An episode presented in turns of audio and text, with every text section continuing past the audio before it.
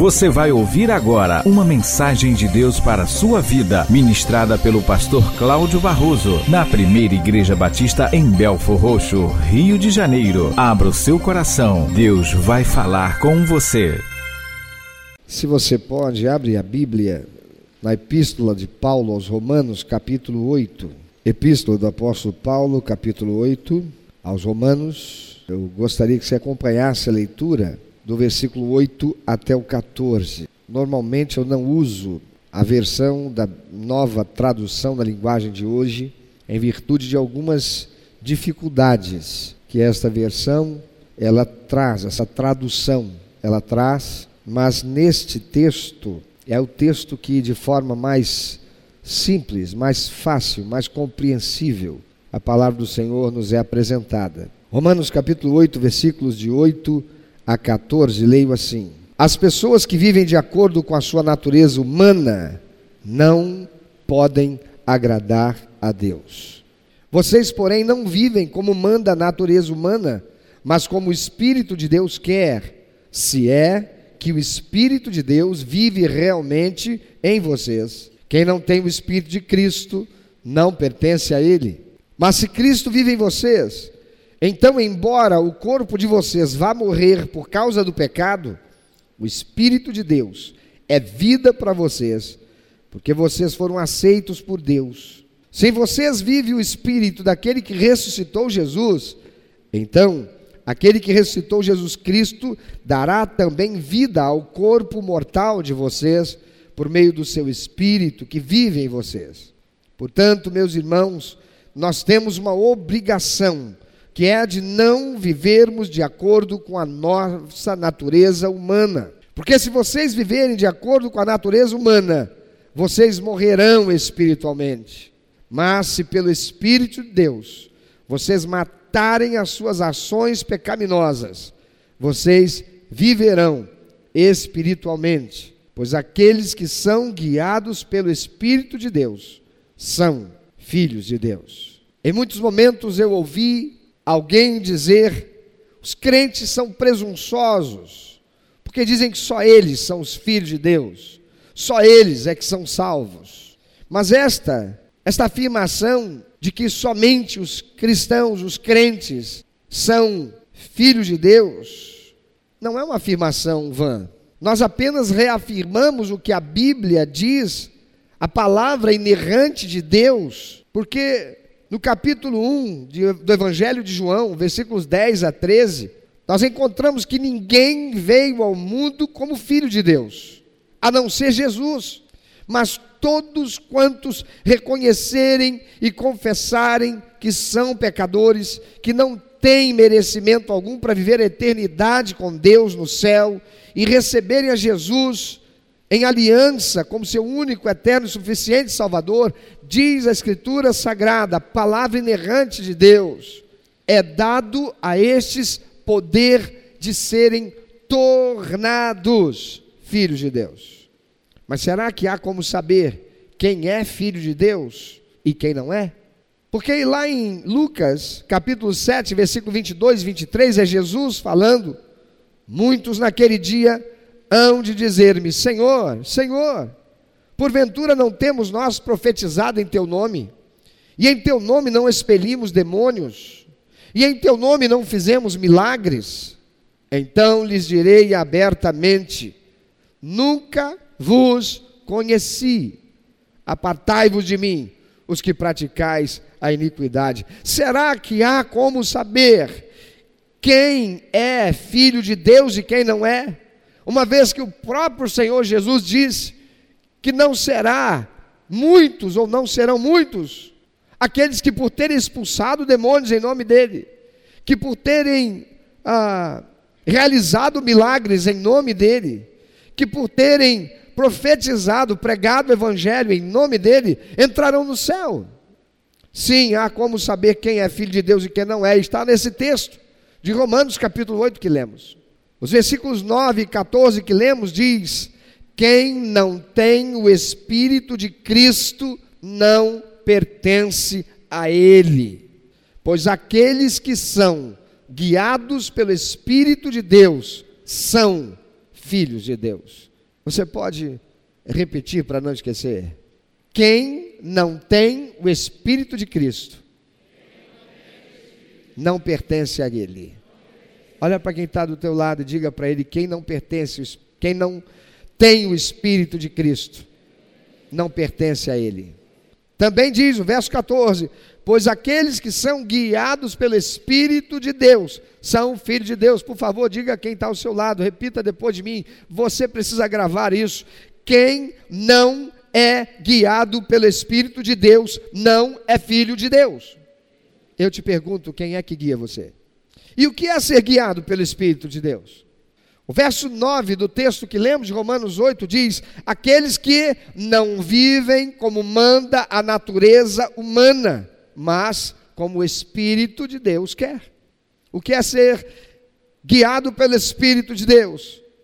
É não ser guiado pela, pela natureza humana, é não ser guiado pela carne, mas viver como o Espírito Santo de Deus quer. Você tem buscado viver conforme o Espírito Santo de Deus quer? No verso 13, o apóstolo Paulo adverte: porque se vocês viverem de acordo com a natureza humana, vocês morrerão espiritualmente.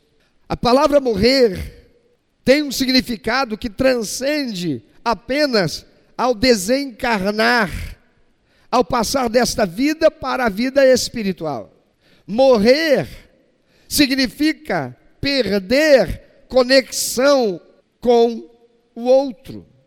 Significa ser afastado do outro. Significa tristeza. Significa dor. Significa sofrimento. Morte espiritual significa estar separado, impedido de receber as bênçãos de Deus. E num contexto mais amplo, significa estar eternamente separado de Deus, se a pessoa morre nessa condição. Porque se vocês viverem de acordo com a natureza humana, vocês morrerão espiritualmente. Se você ainda não é nascido de novo em Cristo Jesus, a palavra de Deus diz que você já está morto para Deus, separado eternamente dele. Não poderá viver a eternidade no céu com ele. Se você já recebeu Jesus como seu único, eterno, suficiente Salvador, então você recebeu também o Espírito Santo de Deus, mas se você andar, se você viver, se você fizer de acordo com a natureza humana, carnal, você estará separado de Deus e não poderá receber a bênção de Deus aqui. Pois diz a palavra do Senhor, são os nossos pecados que fazem o quê? Causam morte, separação entre nós e o nosso Deus. Mas se pelo Espírito de Deus vocês matarem as suas ações pecaminosas, vocês viverão espiritualmente. Então é preciso matar. Diz para quem é do teu lado, tem que matar. Que expressãozinha feia. Que expressãozinha estranha. Que negócio é esse do crente matar? Quer dizer que o crente tem que praticar suicídio? Não, claro que não. É matar a inclinação da natureza humana para cometer o pecado. Mas como podemos matar a carne? Como podemos matar as ações pecaminosas? Não termos, não praticarmos ações pecaminosas que desonrem a Deus, que nos impeçam de termos comunhão com o Espírito Santo, que nos incapacitem para recebermos as bênçãos de Deus. A palavra matar aqui no grego é tanato, significa fazer morrer, tornar-se morto em relação a alguma coisa. Eu já ouvi vários relatos de pessoas que sofreram atentado e foram alvejadas, baleadas, algumas até mesmo com vários tiros, mas não morreram. Entretanto, se fingiu de morto, e foi um fingimento tão verossímil que os seus algozes, os seus assassinos, acreditaram que já o tivessem matado, já tivessem dado cabo dele. E se foram, e então aquela pessoa, vendo que os seus algozes se foram, conseguiu se mexer, conseguiu encontrar alguém, pediu socorro e foi salvo. Foi conduzido até um hospital, ali cuidou ou foi cuidado das suas feridas, passou pela cirurgia e sobreviveu. Certamente você já ouviu alguma notícia parecida com essa. O que é que aquela pessoa fez? Ela se fez de morta para aqueles que a queriam matar. O que esse texto está dizendo da parte de Deus é: faça-se morto para aquilo que te conduz ao pecado. Faça-se de morto. Mortifique as tuas inclinações da natureza humana. Morto não sente desejo. Morto não tem paixões. Morto não sofre tentação porque não está sujeito ao que está ao seu redor para o tentar, no caso, o pecado. E como podemos fazer morrer a natureza humana que é pecaminosa? Sufocando-a, não a alimentando, é uma morte por sufocamento. Diz para quem está ao teu lado: tem que matar, por sufocamento.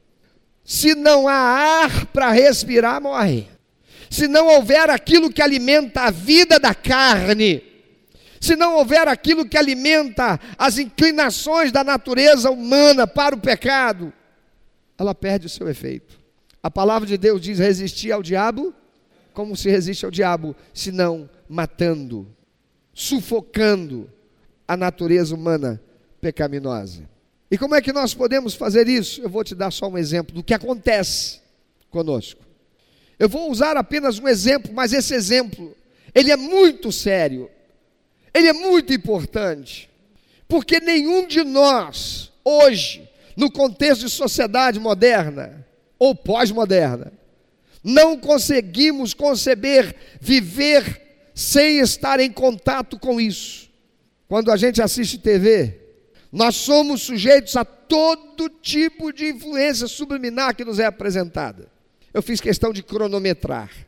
A cada intervalo em uma programação, ou seja ela qual for, um filme, um programa, o que seja, a cada intervalo comercial, passam-se de 5 a 6 minutos. 5 a 6 minutos. E nesses 5 a 6 minutos de comerciais, ao que nós estamos sujeitos? O problema não está tanto na quantidade de tempo, mas na quantidade de porcarias, de influências, que nós recebemos para alimentar a nossa natureza humana, que é pecaminosa. A quais influências o povo de Deus está sujeito, ou está se sujeitando a ser doutrinado, alimentando a natureza humana, carnal, pecaminosa? Consumismo, materialismo, estímulo sexual, sensualização das crianças, pornografia, no horário nobre da TV, corrupção, construção de um senso comum frouxo aos princípios e valores, contrários à construção de, uma, de um caráter de civismo, de integridade moral, de decência, para a construção da ordem e do progresso. Eu assisti a vários capítulos da novela Os Dez Mandamentos da TV. Não assisti tudo, mas assisti a vários capítulos. E o que eu vi me deixou extremamente interessado, até em continuar assistindo é bíblico. Ainda que tenha lá um romance para tornar uma história que é contada em tão pouco tempo, levando aí alguns meses de manutenção da audiência, eu assisti a vários capítulos daquela novela da TV do bispo, que é líder de uma igreja chamada ou se auto chama evangélica. Se é que se pode ser evangélico aceitando o assassinato de bebês no ventre da mãe, chamado aborto, e outras coisas. E nos episódios que eu assisti, eu não vi nada demais. Pelo contrário, eu vi muito comedimento, parecendo que realmente estava-se ali respeitando a Deus, pelo menos naquela novela. Mas ultimamente eu tenho assistido ou assisti alguns episódios da novela O Rico e o Lázaro. E o que vi me deixou extremamente constrangido. E me fez lembrar naquela história que já contei aqui, entre o, céu e o inferno. Você vai ouvir de novo. Um homem morreu e ele, seu espírito, encontrou um anjo. E era um anjo guia. E o anjo virou para ele e disse: Seja bem-vindo ao mundo espiritual. E ele disse: Opa, estou no céu. Falei, Ainda não. Ué, mas você não é um anjo? Eu sou um anjo. Então por que, que eu não estou no céu? Porque aqui nós temos que fazer o seguinte: você tem que passar um dia no céu, um dia no inferno, depois você vai decidir onde você quer passar a eternidade. Falei, mas lá embaixo não me disseram que era assim, não. Falei, lá embaixo são outros 500. O que vale é aqui. Então hoje você vai passar um dia no céu. E ele foi para o céu. E quando chegou no céu, o anjo abriu a porta ele entrou no céu. Ele vislumbrou um campo lindo, uma cachoeira maravilhosa, passarinhos voando, um sol lindo, um céu limpinho, com nuvens, uma música gostosa que ali harmonizava com o som da cachoeira e do rio, flores silvestres, muita gente ali se divertindo em famílias, com piqueniques, com rodas, com cânticos, com louvores a Deus, muitos anjos ao redor. E ele passou aquele dia e ele ficou feliz, foi muito bem recebido por todos. E o dia acabou. Quando terminou o dia, o anjo foi lá para pegá-lo bem. Você já conheceu o céu, agora vamos conhecer o inferno. Falou: Seu anjo, não dá para ficar aqui não? Falei: Não, o senhor precisa conhecer o inferno. Mas, seu anjo, Inferno é o inferno, não preciso conhecer o inferno, não quero ficar aqui no céu. Falei, não, mas é o protocolo. O senhor vai ter que passar um dia no inferno. E eles desceram, quando abriu lá a porta do inferno, ele foi recebido por Satanás em pessoa. Um homem muito bem vestido, garboso, bonito, bem apeiçoado, cheiroso. Ele já tomou impacto. Sempre me disseram que o inferno cheira a enxofre, a coisa podre, a coisa feia. E aquele homem já estava com uma taça na mão e já falou o nome dele: Fulano, seja bem-vindo, que bom que você está entre nós. Já se aproximaram algumas infernetes com maiôs sumários a lá chacrinha, chacrete, não eram chacretes, eram infernetes, e chegaram todas rebolosas já no som do siriguidum, e ele já ficou assim. Falei, gente, tem nada a ver com o inferno que os crentes pregavam lá embaixo. Minha mãe não sabia de nada, estava toda encanada completamente. E elas já abraçaram ele, ele já enroscou lá o braço na cintura de uma, foi, pegou na outra e foram lá, ei anjo, então tá, então depois a gente se vê, hein? Como quem diz assim, não volta não. E ele foi muito bem recebido, tinha bola de soprar, aquela coisa de festa, muita bebida, muita música, muito de tudo, à vontade, regado e ele se esbaldou em tudo aquilo que ele quis. Era uma rave sem tirar nem pôr, com tudo que ele podia usufruir de muitos prazeres carnais. Acabou o dia, o anjo chegou e foi buscá-lo. E Satanás com as infernetes foram até a porta para levá-lo e disse: Aí, ó, não vai fazer escolha errada, hein? Estamos esperando por você, choque. E a porta se fechou e ele foi com o anjo até um certo lugar e o anjo virou para ele e disse: Bem, agora o senhor tem que fazer a escolha. Você quer ficar no céu e passar lá a eternidade, ou você vai escolher ir para o inferno, onde você vai passar a eternidade. Aquele homem virou-se para o anjo e disse: Seu anjo, o negócio é o seguinte: olha, o céu é tudo o que disseram que é. O céu é um lugar maravilhoso, o céu é um lugar muito gostoso, aquela música harmonizando com o som da cachoeira, os passarinhos cantando, que coisa gostosa, doce mas meio chatinho, né, Anjo? Só aquela musiquinha, aquela coisinha assim, sabe? O pessoal também, gente muito boa, aqueles anjinhos, todo mundo de branco. Mas não podia ter uma corzinha um pouquinho diferente ali, um azul, um preto e vermelho, né? lembrando aí o Flamengo. Não sei, eu não vi nenhuma bandeira, né? nem uma cruz de malta. É, sabe, é, é tudo que disseram lá na terra. Mas achei meio monótonozinho, sabe, seu anjo? Agora o inferno não. O inferno não é nada daquilo que pintaram lá embaixo. O povo lá está por fora de tudo. Ninguém lá sabe de coisa nenhuma. Quem escreveu lá a Bíblia lá, na hora de falar do inferno, fez propaganda enganosa. Seu anjo, só não fica chateado não, mas eu vou escolher passar a eternidade no inferno. O senhor tem certeza?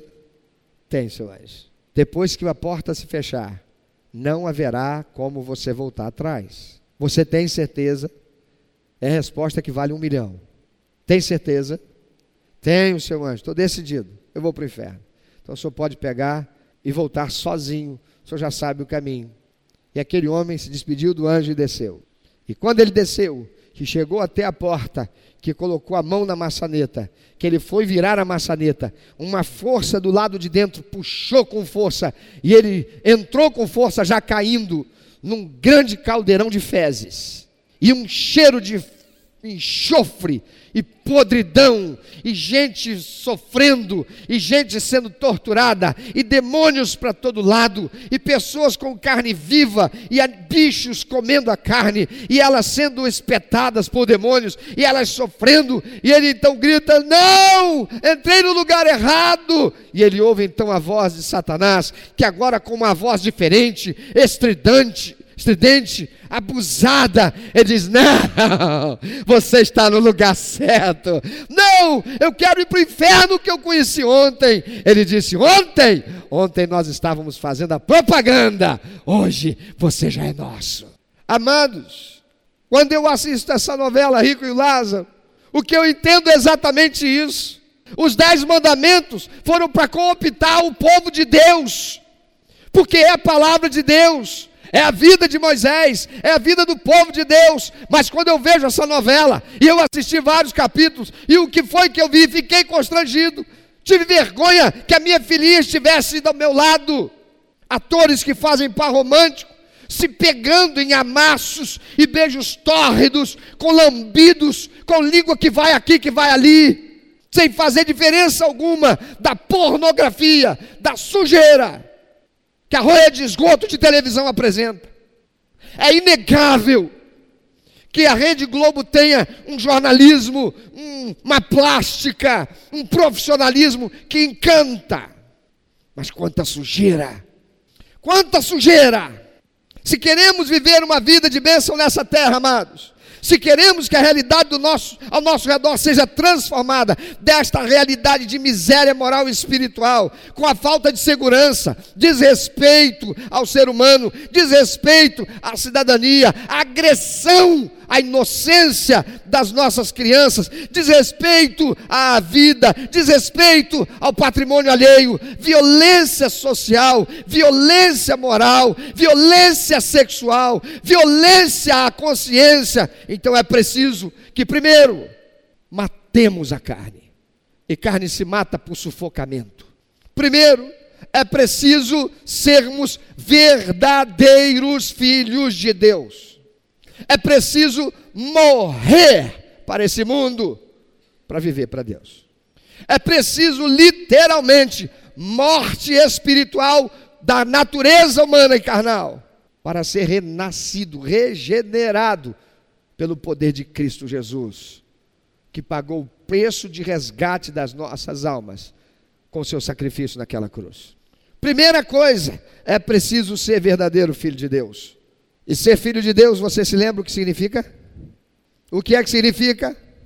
Não viver como manda a natureza humana, mas como o Espírito de Deus quer. Não tem o Espírito de Cristo, não pertence a Ele, aquele que anda pela carne, mas aqueles que são guiados pelo Espírito de Deus são filhos de Deus. Quem é que está guiando você? Quem é que está guiando você e levando a tua consciência a te conduzir a atitudes? As tuas atitudes são movidas, motivadas a quê? Ou pelo quê? Você está dirigindo na rua, a violência ao seu redor, a insegurança ao seu redor, a opressão ao seu redor, já está tão entranhada em você, que você diz que é crente, filho de Deus, você recebe uma fechada, você sai atrás do cara, fala o impropério para ele, ou dá uma fechada nele, porque não pode ficar desse jeito. Quem é que está guiando você? Você liga a televisão, e quando recebe lá aquele estímulo sensualista, você fica com a expectativa de ver mais, ou você troca, sufocando a carne, sufocando a natureza pecaminosa. Quantos crentes aprisionados em pornografia? E onde começou isso? Quantos crentes escravos de cartão de crédito, pagando juro de banco, renegociando dívida. E onde foi que começou isso? O que é que desencadeou esse consumismo? O que é que desencadeou esse materialismo? Crentes dando vazão à natureza humana carnal. E onde foi que começou isso? talvez tenha começado no seu nascimento. A partir do momento em que se reconheceu alguém com a capacidade cognitiva, volutiva, racional para fazer as suas próprias escolhas, porque não nasceu de novo, porque não recebeu Jesus como Salvador e Senhor. Olha para o que está ao nosso redor, amados. Quanta miséria. Só esta semana, aqui na Benjamin Pito Dias, só esta semana, em um único dia, aqui na Benjamin Pito Dias, quatro assaltos, em um único dia. Quantos estão saindo de casa e orando e colocando o seu carro na rua, esperando que Deus guarde tamanha a sensação de insegurança, sem saber se mesmo sendo crente em Jesus Cristo, terá o seu carro furtado ou não, se furtado menos mal, mas e se tomar um tiro? Quantos têm tido até receio de colocar sua família no carro ou colocar sua filhinha no banco de trás, pensando que se houver um assalto naquela esquina, Será que terá tempo? Deixarão que saia do carro e tire a sua filhinha de dentro da cadeirinha, tirando-a do cinto, com segurança. Por que é que estamos vivendo isso? Por que estamos vivendo isso? Quanta insensibilidade para o que é errado. E por que estamos vivendo isso? Quando a gente vai lá em Babi, e eu vim mostrando isso para a Flávia hoje. Essa informação eu tenho de muito tempo. Eu vou aqui estimar no mínimo 90% daquelas casas que lá estão, e muitas muito bem construídas. E muitas são casas de pessoas de classe média. Alguns até de classe média alta, não paga IPTU. Não tem a sua casa registrada lá na prefeitura com uma planta que diz exatamente aquilo que construído foi. Assim fica fácil reclamar, assim fica fácil dizer tudo quanto é político é bandido, tudo quanto é político é ladrão, o prefeito é ladrão, o vereador é ladrão. Aqui só tem corrupção. É fácil dizer, porque a corrupção começa nele, que se deixa corromper com o pensamento satânico de que não vale a pena andar na honestidade. E enquanto isso acontece, ao seu redor é só lixo, sujeira, falta de saneamento básico, falta de dignidade. Por quê?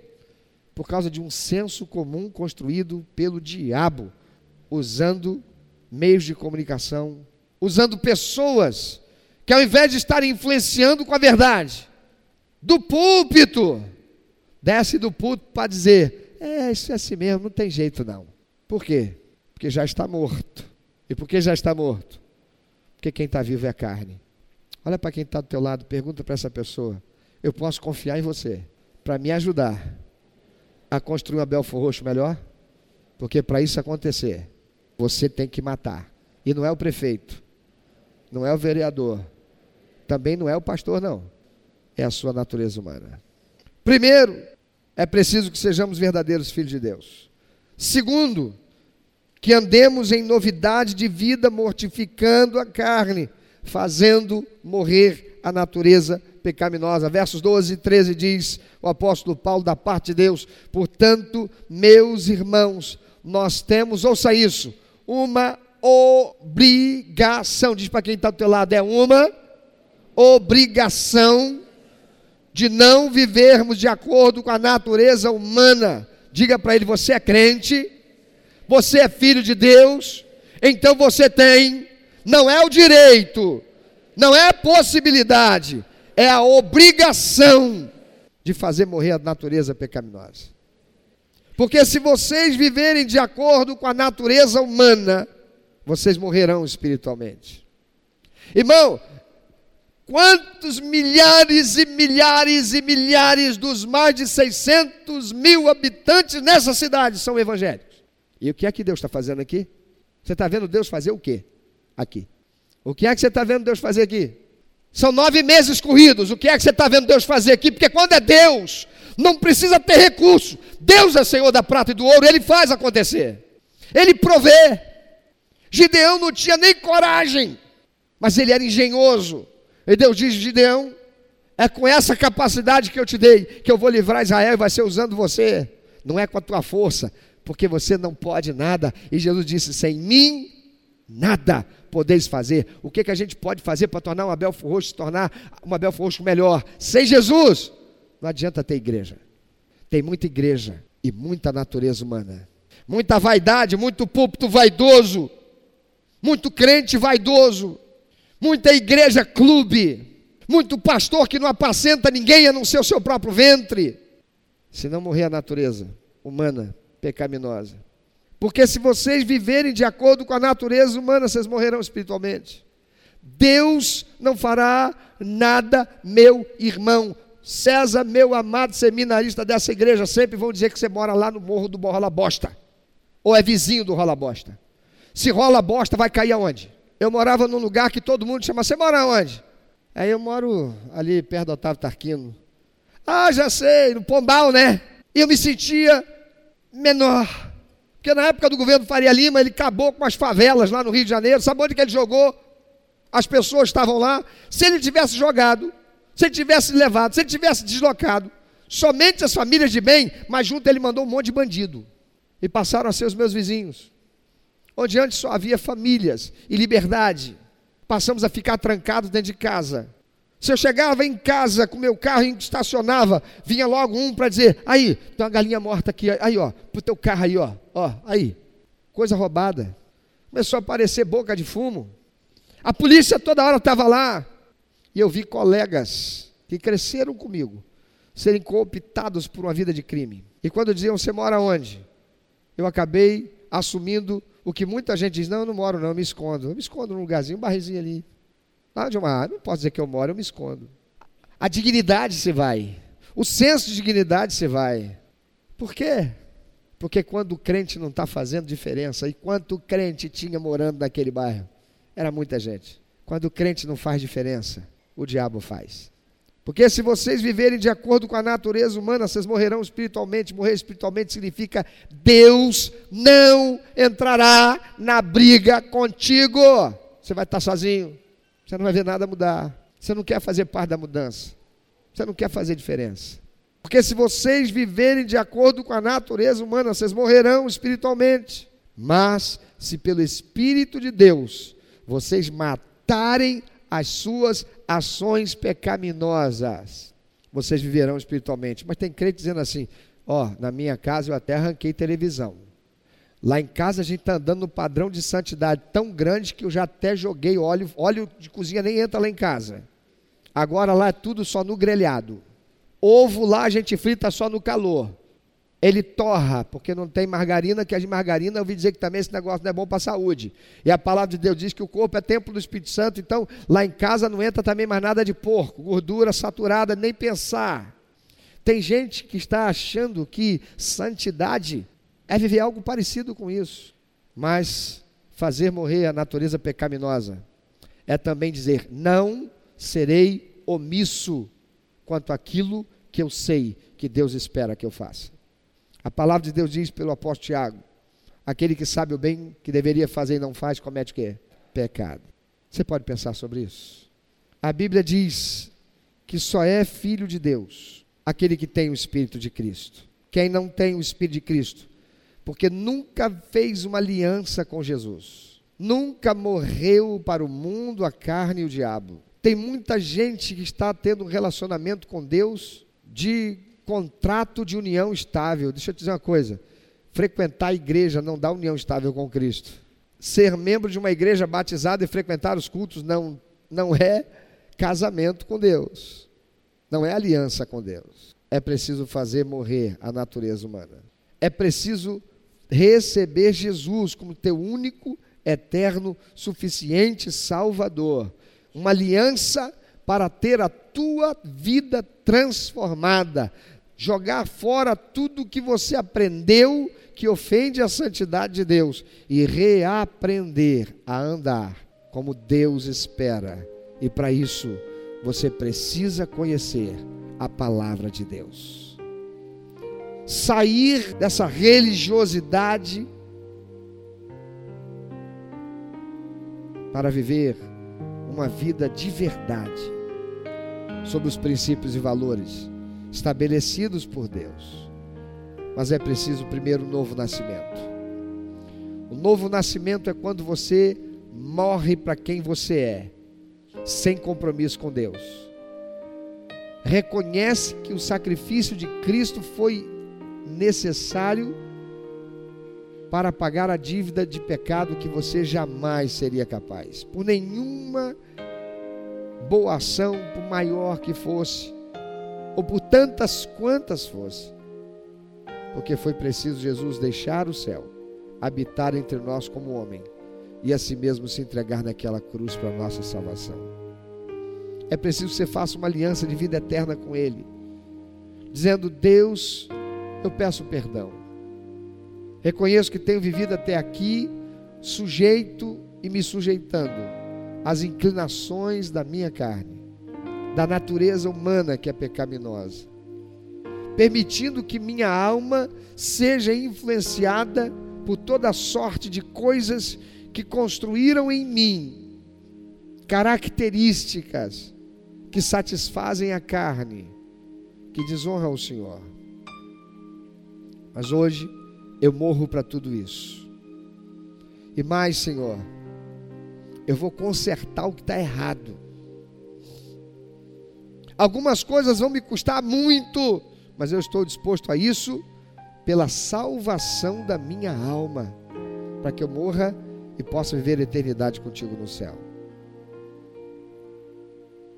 E mais, Jesus, porque a palavra do Senhor diz: que quem não é guiado pelo teu espírito não pode ser teu filho. Eu faço uma aliança com o Senhor. Eu recebo a ti, Jesus, como meu Salvador, mas também como Senhor da minha vida. A partir de hoje, eu quero buscar na tua palavra, na Bíblia Sagrada, os princípios e valores para alimentar meu espírito, de modo que a minha alma e o meu corpo andem em consonância com a verdade eterna da tua palavra, para que eu possa ter vida com o Senhor e não estar morto, separado do Senhor. Eu quero e vou andar em novidade de vida, mortificando a minha carne, sufocando a natureza pecaminosa, não alimentando-a daquilo que corrompe, mas sendo construído em mim princípios e valores eternos do Senhor, que vão me tornar um agente de transformação da realidade exterior, a começar da minha, para que junto com outros possamos atrair o agir do Senhor para a transformação da realidade que estamos vivendo. Meu amado, minha amada, você pode ser agente de transformação da realidade que está ao seu redor. Se você viver a transformação que primeiro deve começar em você. É uma metanoia, é uma transformação pela renovação do teu entendimento. É um exercício da razão e não da emoção. A paz, a prosperidade, a ordem, o progresso, que desejamos só virá por um novo sistema de governo? Não, não virá por um novo sistema de governo. Não virá por um paladino da justiça que ascenda ao palácio do Planalto ano que vem. Por um juiz honesto que está aí se lançando à guerra contra a corrupção e está efetivamente realizando um grande trabalho, mas nem ele será capaz disso. Ela virá é através de você e de mim, que inconformados, revoltados e nos tornando inimigos mortais da inclinação da nossa carne para o mal, sufocá-la até que morra e permaneça apenas o nosso espírito regenerado em Cristo Jesus, submisso ao Espírito Santo. Somente assim poderemos viver dias melhores.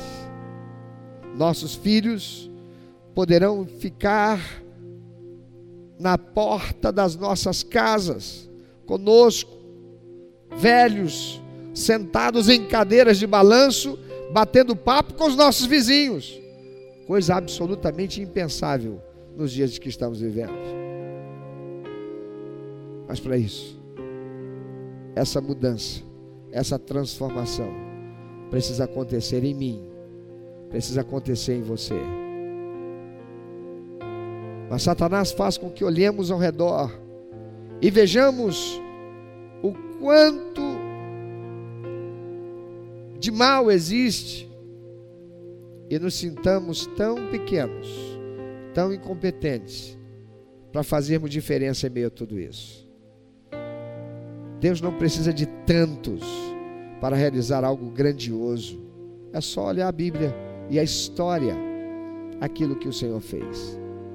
Quando olhamos para a nação de Israel, que está hoje lá no Oriente Médio, um paísinho pequenininho, um país que importa quase que tudo que tem a consumir, um país que detém tecnologia, capacidade, inteligência, mente criativa, mas importa praticamente tudo cercado por países inimigos que, se puderem, a qualquer momento, mandam uma bomba atômica para dizimá-los e acabar erradicando a existência do povo judeu na terra.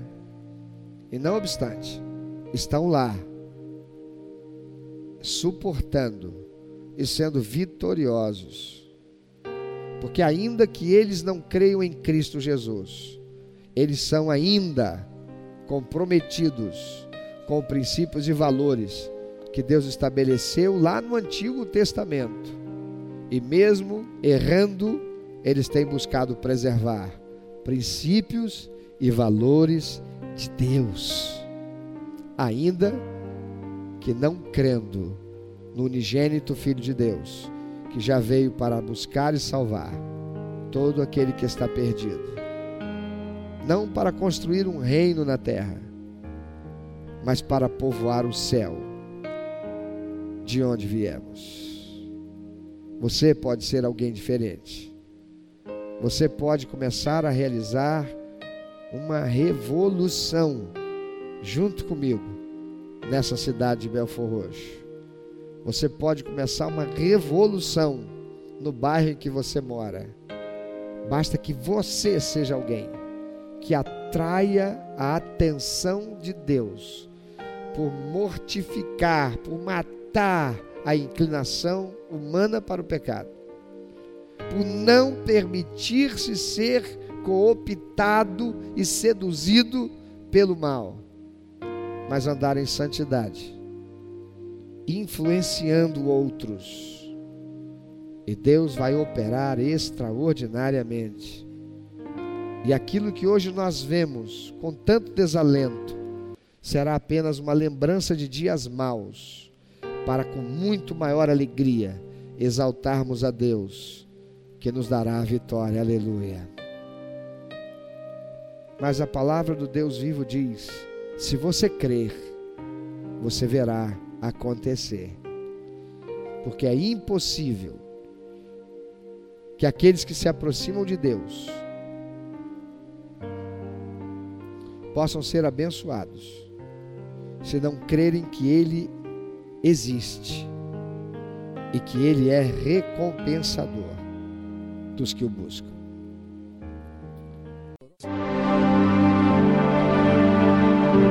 Meu amado ouvinte, você que ouviu esta mensagem, se Deus tem falado ao seu coração, se você foi constrangido pelo Espírito Santo e quer compartilhar isso conosco, quer que nós estejamos orando por você. Se você quer nos informar que você recebeu Jesus como teu único, eterno e suficiente Salvador, se você quer saber um pouco mais a respeito do que fazer para dar prazer ao coração de Deus e viver a vida que o Senhor tem reservado para você, vida de paz, de equilíbrio, de satisfação, entre em contato conosco. Ligue para nós. Anote, por favor, é 21 2761 1059 21 2761 1059. Entre em contato conosco. Deus quer continuar falando com você.